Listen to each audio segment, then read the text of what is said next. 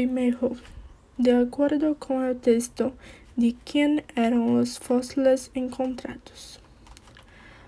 Uma espécie de animal desconhecido, um herbívoro terapsídeo. Segundo, porque o fóssil surpreendeu tanto a los científicos? Porque comem solo vegetales e têm uns caninos enormes estranhos a sua espécie. Terceiro,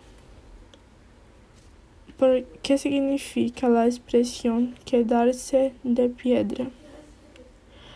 Um, quedar-se surpreendido, sem palavras, uh, é utilizada quando que não pode crer.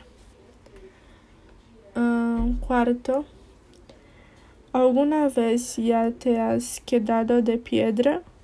Por quê? Creio que nunca isso.